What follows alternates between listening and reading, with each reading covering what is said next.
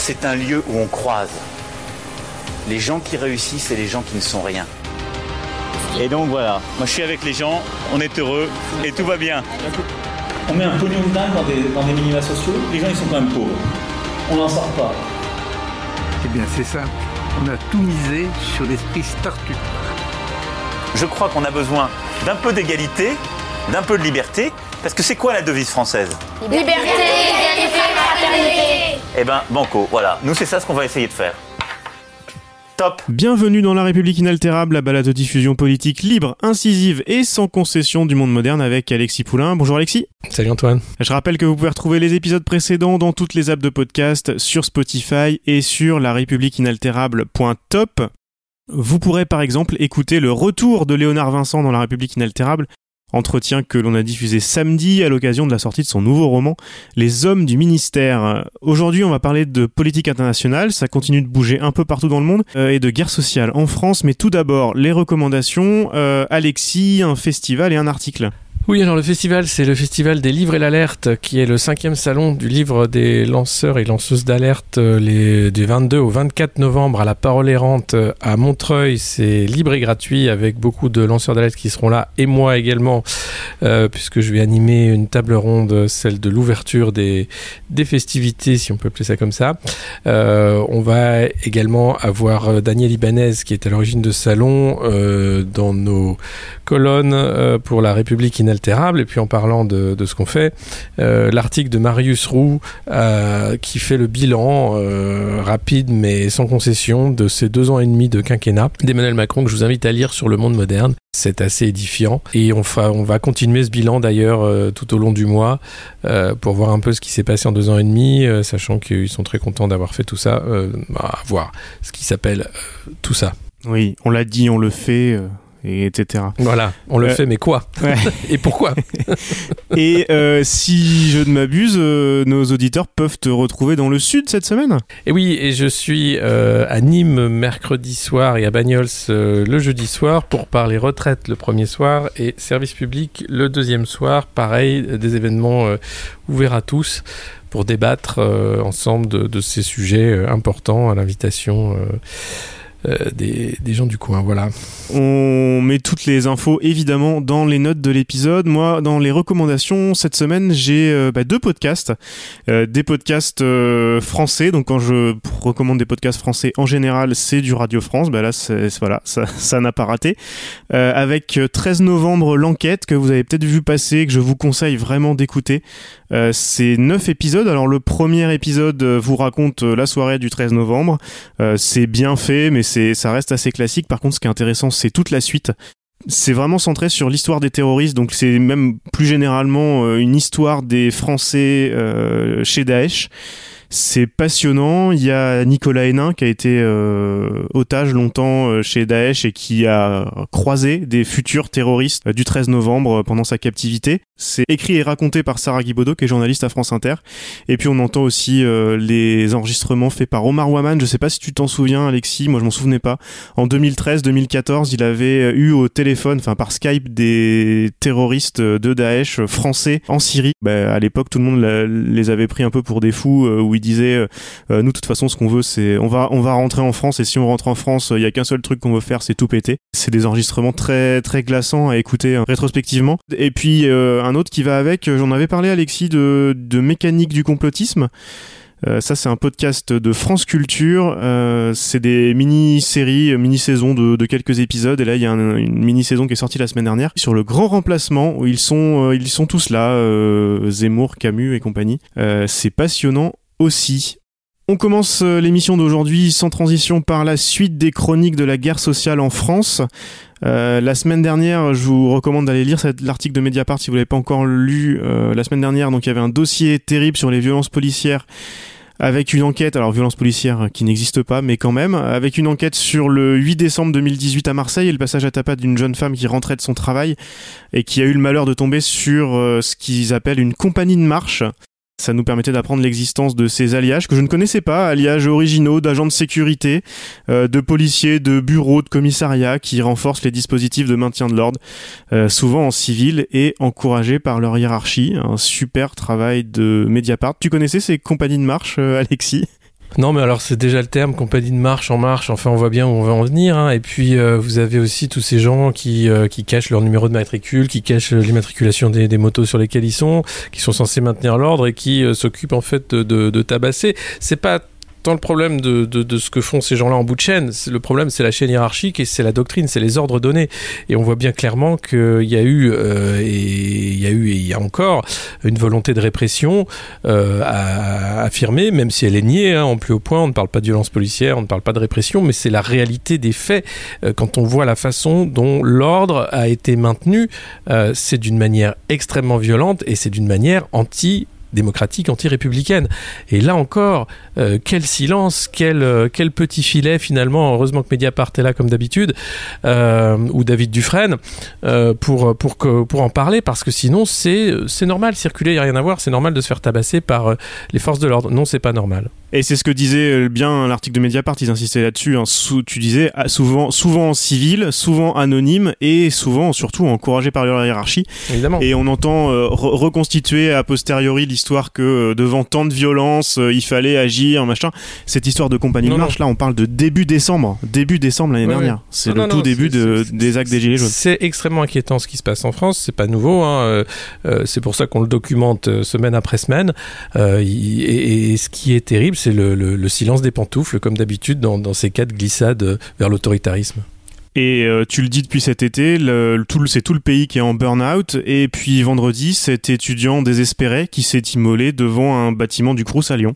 Oui, alors euh, mardi euh, et aujourd'hui on enregistre ce matin, donc il y a, des rassemblements de, devant les Crous pour pour bien rendre hommage à, à Anas comme il s'appelle, qui a choisi de, de s'immoler parce qu'il a été poussé dans l'extrême précarité par par le l'ogre euh, technocratique euh, administratif enfin que, dire enfin c'est un acte désespéré personnel euh, qui, qui, qui, bien sûr euh, reste du domaine de l'intime, mais quand on choisit euh, ce geste-là, c'est un geste politique. Il y a eu aussi euh, une professeure qui avait fait ça hein, euh, dans, la cour de son lycée. On en avait très peu parlé également. Il fallait surtout pas trop en parler. Euh, ce choix-là, c'est un choix politique. C'est-à-dire qu'on veut montrer pourquoi on se donne la mort. Euh, on veut que ce soit entendu. Et d'ailleurs, la lettre qu'il a laissée, elle, a pour le dire. Euh, alors, moi, ce qui m'a choqué, c'est. Bon, d'abord, c'est c'est extrêmement. euh, choquant de savoir que quelqu'un euh, est en recours à de telles extrémités. Euh, mais c'est euh, aussi tous les commentaires que j'ai eus quand, j'ai parlé de cet acte, en disant qu'il fallait en parler parce que c'était rendre hommage à, ce garçon, et que derrière on avait mais j'ai lu sa lettre, il est mentalement dérangé, mais ça va pas, mais vous êtes dégueulasse d'utiliser ça à des fins politiques, ah bah bravo, ah bah ça sent bien la boue ici, enfin tout- toute cette haine euh, des autres qu'on, qu'on, euh, je suis désolé de le dire, mais c'est beaucoup euh, de, trolls, de militants en ligne en marche. C'est, extrêmement grave d'entendre ce manque de compassion, ce manque d'empathie, ce manque d'humanisme, tout simplement, qui, qui est choquant parce que, oui, c'est un acte personnel, mais qui revêt une dimension politique par ce choix, par la lettre laissée, par tout ça. Et, et vouloir le nier, vouloir ne pas en parler, vouloir euh, psychologiser uniquement euh, la victime, parce que c'est une victime, pas autre chose, euh, c'est... euh, Enfin, ça m'a, ça m'a un peu soufflé, quoi. C'était, euh, je dis, mais qui sont ces gens? Avec le discours qu'on entend un peu tout, qu'on entend et qu'on essaye de détricoter un petit peu ici de- depuis euh, plus d'un an, c'est euh, cette histoire de responsabilité personnelle. Évidemment, il a pas fait, Oui. les, il a pas fait les, les bons, les bons choix d'orientation Oui, oui, et ça, ceci il- et cela. Et puis c'est la faute, euh, c'est la faute des syndicats, c'est la faute de tout ça qui lui ont mis des idées mortifères dans la tête. Enfin, c'est les mêmes discours que sur l'écologie avec Laurent Alexandre. Euh, il nous, alors que tout va bien, tout, non mais il y a aucun problème en disant que c'est tous ces gens-là sont dans un déni de réalité et que tout va bien et, qu'il faut un peu se prendre par la main. Oui, non seulement ils sont dans un déni de réalité, mais ils veulent façonner leur réalité. Euh, et euh, et c'est extrêmement grave parce que vouloir nier la souffrance, euh, comme vouloir nier le terme pénibilité, comme le disait Emmanuel Macron, c'est vouloir façonner une autre réalité. C'est le principe de la novlangue, mais c'est aussi le principe de cette violence d'État qu'on veut masquer. C'est le principe aussi de, ce parti médiatique hein, qui existe, qui, veut parler d'autres solutions. Enfin, la hiérarchie de l'info, elle est là pour vous faire oublier le geste tragique de cet étudiant. On va parler de, l'étoile jaune à la manif pour, contre l'islamophobie. Xénophobie, on va parler de, tout sauf de ça qui est pourtant crucial pour comprendre ce qui se passe aujourd'hui en France.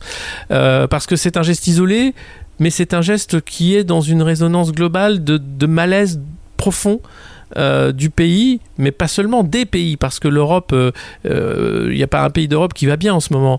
et vous avez, et, pas que l'Europe, parce que vous pouvez aller dans le monde, tous ces mouvements populaires, même si on ne peut pas les comparer, ils partent d'un principe simple, c'est de dire à un moment que les gouvernés n'en peuvent plus de leurs gouvernants, parce que l'intérêt commun est, systématiquement oublié, parce que la corruption est présente, parce que on a affaire à finalement un agenda de, la corruption et, du profit, et non pas un agenda du vivre heureux et ça, c'est le sens de l'histoire, c'est-à-dire que c'est ce qui fait euh, le, communisme. Alors après, on va dire oui, le communisme, vous savez, ça a été quand même des millions de morts, c'est dégueulasse, c'est Staline, c'est Lénine, c'est machin. Mais non, c'est d'abord la violence économique qui pousse ces ouvriers à, se battre pour leur émancipation. Et on est, c'est fou, hein, les mêmes causes produisent les mêmes effets. Euh, on croyait que nos démocraties libérales étaient la fin de l'histoire, merci Fukuyama, euh, et on se rend compte que non, l'histoire continue et c'est pas la même histoire, mais c'est les mêmes causes qui produisent les mêmes effets. La montée des inégalités, l'accaparement des richesses par une petite minorité avare et avide de l'or, et, une masse de souffrance qui ne peut pas être entendue par cette petite minorité qui a le pouvoir. Eh bien, je suis désolé, c'est intenable. Et euh, on a eu les chiffres aussi la semaine dernière, euh, à force aussi de stigmatiser, en gros, j'allais dire des, des catégories de la population, mais surtout deux, les enseignants profiteurs et les cheminots profiteurs. On a eu des, des chiffres cette semaine, euh, les suicides sont encore à la hausse à la SNCF, et puis dans l'éducation nationale, oui. 58 suicides pour l'année 2018-2019 et déjà 11 depuis, depuis septembre. Oui, alors ils ont, ils, ont ouvert les statistiques, c'est rare, c'est la première fois. C'est vous dire qu'ils sont obligés de donner même ça, parce que voilà, on, on ne peut plus caché l'état de burn-out total de nos, de nos sociétés. Et, euh, et, et, et, pourtant, on va avoir ce faux débat sur la retraite, encore une fois, pour demander aux gens de travailler plus pour gagner moins, pour faire des efforts. Hein. Il, faut, il faut faire des sacrifices, il faut faire des efforts, toujours les mêmes. Tandis que euh, vous avez euh, en haut, là, là, quelque part, dans, dans un, dans un non-lieu, parce que euh, c'est, ce sont des gens qui vivent dans des avions, des yachts, etc. pas tous, hein, heureusement. Vous avez bien sûr des, riches philanthropes qui font le bien. Mais euh, Mais vous avez ce truc de, écoutez, il faut faire des efforts, hein, parce que là, euh, on n'a pas fait assez de sous hein, pour les actionnaires. Et puis, cette privatisation de la Française des Jeux, euh, qui appartenait à tous les Français, et, là, euh, on vous fait une, campagne 100% novlangue hein, avec la femme de Gilles Legendre qui est à la tête de la com, en disant maintenant les Français vont pouvoir être propriétaires de la Française des Jeux. Mais, mais connard, on était propriétaire. Là, tu es juste en train de la privatiser, de nous dire qu'il faut l'acheter. Et ça, pourquoi? Parce que bah, Madame Legendre va avoir un, beau paquet de stock options, vu qu'elle fait partie du COMEX. Euh, comme tous ses petits amis, et, voilà, et rien. Et cette, machine à cash va servir uniquement à enrichir, encore une fois, eh bien, certains qui sont là pour l'argent et leur intérêt personnel.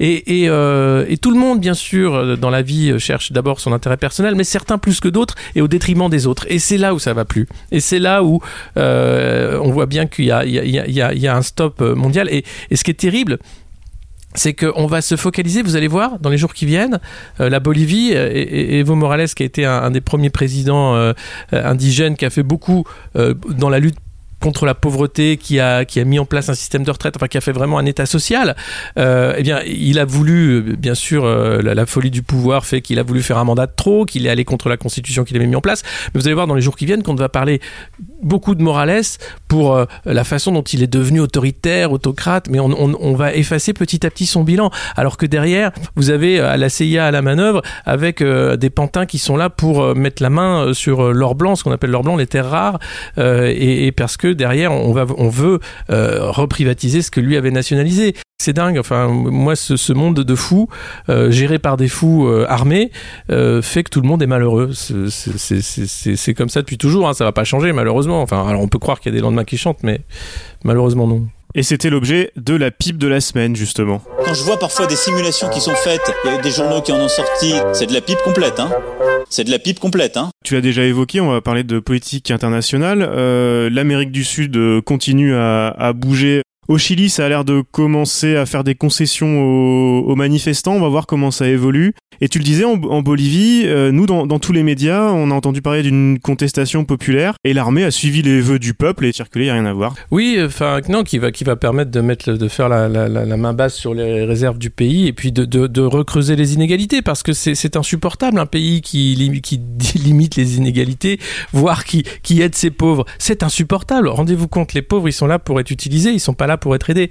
Euh, c'est dingue. Enfin, on voit bien le, cet impérialisme euh, américain euh, qui, qui n'a jamais arrêté. cette force de déstabilisation, hein, le grand voisin qui est là systématiquement en Amérique du Sud pour mettre en place des gouvernements fascistes autoritaires contre une volonté sociale et qui appelle ça la vraie démocratie. Vous avez Pompeo qui était très fier en disant enfin on va pouvoir mettre une vraie démocratie en Bolivie. Enfin voilà, la vraie démocratie, c'est la dictature de l'argent, c'est la dictature libérale de, de, clique de certains aidés par les généraux euh, et par ceux qui veulent bien taper et qui aiment taper. C'est la division, c'est comment on va mettre la division au sein de chaque pays et, et, parler des, faux sujets et surtout ne, ne pas faire finalement. il faudrait surtout pas que la majorité des pays euh, soient gouvernés par des gens qui voudraient le bien commun. Alors là, on ne saurait pas comment, quoi faire avec le G7, on ne saurait pas quoi faire avec l'ONU, on ne saurait pas euh, quoi faire euh, avec le G20, on on saurait plus quoi faire si nos gouvernants étaient là pour faire de la dette et, aider les gens en disant mais la dette, vous savez, ça c'est pas grave, c'est pas les gens qui la, enfin si, c'est toujours les gens qui la payent la dette, mais vous qui la voulez immédiatement, nous on veut d'abord des, écoles, des hôpitaux et, la retraite à 60 ans et des semaines de 30 heures et tout ça ne suffira bien parce que finalement les gens ils cherchent pas à être millionnaires, c'est pas vrai, ça c'est vous dans vos têtes de malades. Euh, et d'ailleurs, je, je lis pas euh, assez couramment l'espagnol, mais j'ai vu des articles qui passaient comme quoi euh, il y avait, c'était déjà, on était, c'était déjà documenté hein, le, la main de, des États-Unis derrière ce qui s'est passé et le coup d'État militaire. Tu en as entendu parler de ça? C'est fake news ou? Non, il y, y, a eu un coup tenté en, en, en 2009 qui a été, ouais ouais, qui était dans WikiLeaks, hein, qui est sorti par par WikiLeaks. Donc alors évidemment, hein, tout ça est putatif, mais il y aurait eu pas mal de millions de dollars dépensés pour déjà virer Morales à l'époque. Et puis on voit bien que les États-Unis se cassent les dents au Venezuela parce que c'est un pays fier qui n'a pas envie d'un pantin impérialiste. Euh, les États-Unis bah, continuent à pas savoir quoi faire avec Cuba, ça tient quand même encore un peu la route. Euh, donc bah là, il y avait euh, une brèche qui s'ouvre, c'est formidable.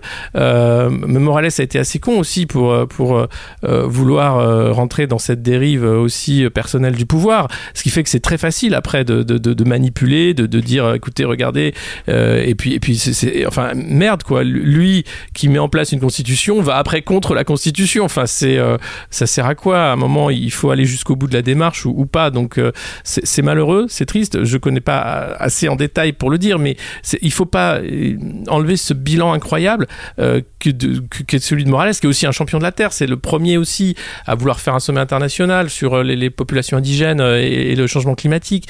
Enfin, c'est c'est pas rien ce qu'il a fait. Et d'ailleurs, le seul pays qui lui offre l'asile c'est le Mexique de, de AMLO, euh, de Lopez Obrador, euh, qui, qui, redevient finalement le grand pays social euh, euh suite aux élections de, de, cette année. Donc c'est il y a, y a, cette lutte idéologique parce que la guerre froide n'a jamais fini entre le libéralisme à tout craint et puis le social, appelez-le comme vous voulez, mais, mais cette lutte-là n'en a jamais fini et, et, elle est au sein de tous les États. Et, et regardez en France, enfin, je, je suis désolé, c'est c'est je veux pas comparer, mais euh, c'est pas pour rien que ça fait un an de gilets jaunes dans la rue, c'est pas pour rien euh, qu'on a autant de, de, de gens qui, qui, manifestent aussi dans la rue, parce que euh, derrière ces réformes qui sont inévitables, nous dit-on, il euh, n'y a pas d'alternative. Si vous, si vous voulez sauver la retraite, il, va falloir euh, finalement l'attaquer au burin.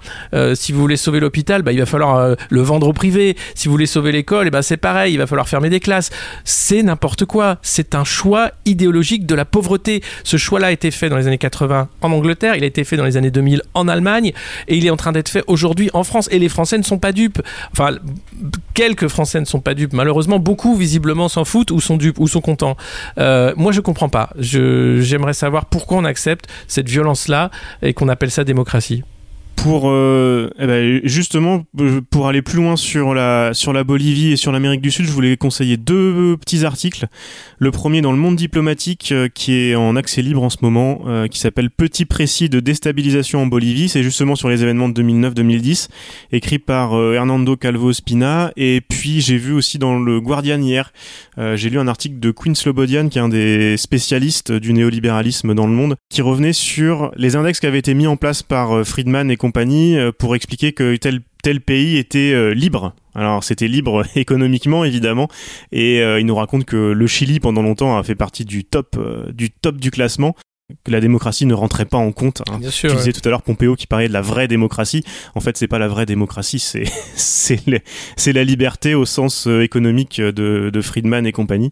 Et article très très intéressant de Queen Slobodian. Je vous le mets dans les notes de l'épisode à lire sur le site du Guardian. On passe rapidement au On vous voit de la semaine.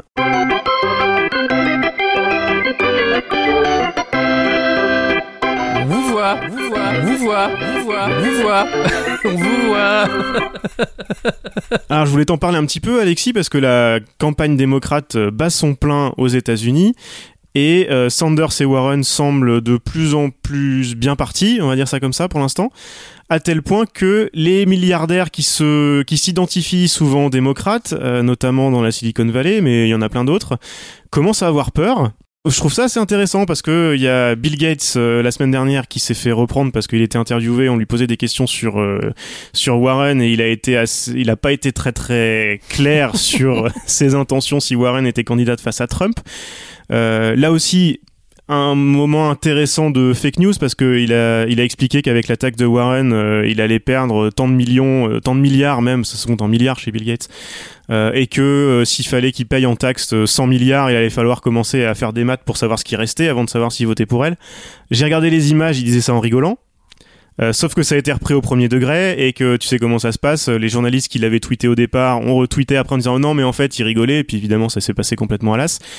Euh, sauf que juste après, il y a une question intéressante où le journaliste lui dit Oui, mais si vous avez Trump ou Warren, vous votez pour qui? Il répond pas. Et où lui dit évidemment qu'il veut pas prendre position, mais il explique que euh, il veut, il, espère euh, pouvoir voter pour quelqu'un qui est assez professionnel pour le job de président des États-Unis. Donc visiblement, il parle de Trump évidemment quand il dit ça. Et là, c'est intéressant.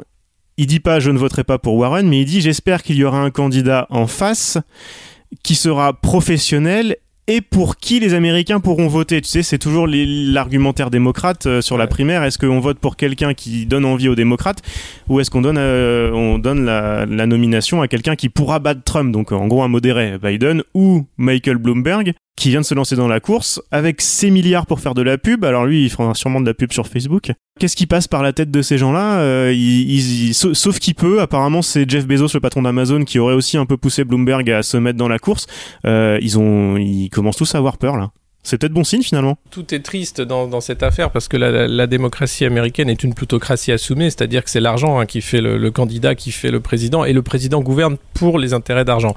Euh, et, ça, c'est totalement assumé. Euh, euh, et, là aussi, et derrière, vous avez une violence d'État qui, est mise en place. Alors État par État, hein, ça dépend un peu des, États, mais on voit bien le, nombre de, de, shootings et, de violences policières à l'égard de certaines communautés en particulier et, euh, la, façon dont, dont euh, c'est violent. C'est-à-dire que si vous devez vous soigner, euh, beaucoup d'Américains ne pourront pas ou choisissent de pas soigner. Enfin, c'est organisé, c'est comme ça, c'est accepté. c'est le coût de la liberté, soi-disant.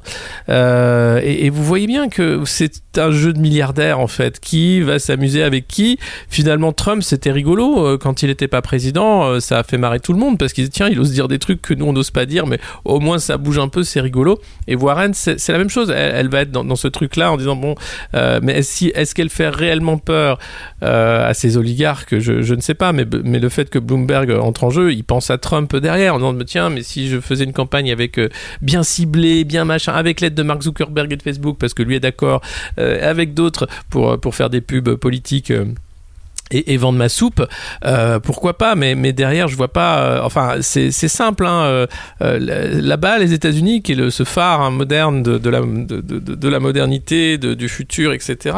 Vous avez des candidats qui se battent simplement pour mettre en place une sécurité sociale. Voilà. nous, on l'a. vous avez des candidats qui se battent pour de meilleures conditions de vie, pour monter le salaire minimum. Nous, on en a un. Alors certes, on pourrait faire mieux, mais ils sont loin derrière de tout. et parce qu'il y a beaucoup de monde, effectivement, parce qu'il faut organiser hein, ces, ces, millions de personnes euh, entre plusieurs États. Euh, mais euh, le, jeu politique, il est loin finalement des citoyens. C'est d'abord des milliards, c'est d'abord un entre-soi, parce que tout le monde se connaît. Hein, on rigole, mais on va aux soirées à New York chez Trump. Enfin, c'est drôle, quoi. C'est un jeu à somme nulle où les perdants sont de toute façon à peu près toujours les mêmes. On les connaît, hein, mais les gagnants euh, euh, sont aussi toujours les mêmes. Voilà c'est pas la démocratie non plus. Mais est-ce que ça pourrait pas faire changer d'avis un petit peu partout? Parce que là, là, les ficelles sont quand même très très grosses. Euh, avant, tu disais, tout le monde était plus ou moins au courant, mais c'était un peu, bah, j'ai envie de dire un peu ce qu'on ce qu'on voit chez nous depuis quelques années, où on est au courant, euh, tout le monde est un peu au courant, mais ça reste un peu caché, c'est pas assumé. Tu disais là-bas, c'est complètement assumé, mais là, les, les masques tombent un peu quand même parce que euh, Bill Gates et compagnie se, se retranchaient derrière la philanthropie jusqu'à peu de temps. Alors Bill Gates en plus était été pris dans, dans les affaires d'Epstein, euh, mais, mais on l'invite euh, quand même toujours partout. Ça peut avoir du bon de ce côté-là, non? Ça, ça expose tout ça et ça devient plus clair? Ça, ça expose pas parce que vous avez derrière finalement le, le narratif du mythe américain. Euh, C'est-à-dire que la réussite dans ce pays est liée aux milliards de brousouf. Et c'est comme à l'époque quand, quand Winchester et les autres lancent des campagnes pour, pour, pour réarmer les campagnes américaines où finalement le fermier avait juste une carabine pour aller à la chasse le week-end. Euh, on invente le mythe du Far West, on invente le mythe du cowboy pour dire c'est vachement bien d'avoir des cols, des machins, des trucs pour que les gens se surarment. Déjà, on commence comme ça. Ce pays commence, enfin, c'est une promesse marketing, les États-Unis, hein, le melting pot, etc. Et, euh, ce, principe de dire voilà la liberté, enfin, derrière, la réalité est loin du compte. Enfin, il faut, il faut, c'est, euh, et donc ce principe du millionnaire, milliardaire philanthrope, il est constitutif du mythe américain. Euh, si vous l'attaquez, vous faites tout tomber en fait. Ce truc ne tient pas. Et, l'affaire Epstein, euh, Jeffrey Epstein, euh, elle est, elle est un coup porté justement à ça parce qu'elle est le symbole du vice finalement qui est au cœur du système parce que cet argent-là sert à rien à part financer des campagnes politiques, des petits coups fourrés entre amis, des saloperies, des réseaux pédocriminels, ce que vous voulez. Mais c'en est, est fini du mythe du milliardaire philanthrope, euh, ça c'est le 19e, euh, ça, ça marchait encore. Là, effectivement, peut-être que le 21e, on rentre lentement dans le 21e, mais peut-être que le 21e va se rendre compte que le milliardaire philanthrope, c'est de la merde. C'était La République inaltérable, avec Alexis Poulain, une balado-diffusion du monde moderne sur une idée presque originale d'Antoine Gouritin. Retrouvez les épisodes précédents dans votre application de podcast favorite, sur Spotify et sur lemondemoderne.media. Suivez Alexis sur Twitter, at poulain2012, et rendez-vous la semaine prochaine pour un nouvel épisode.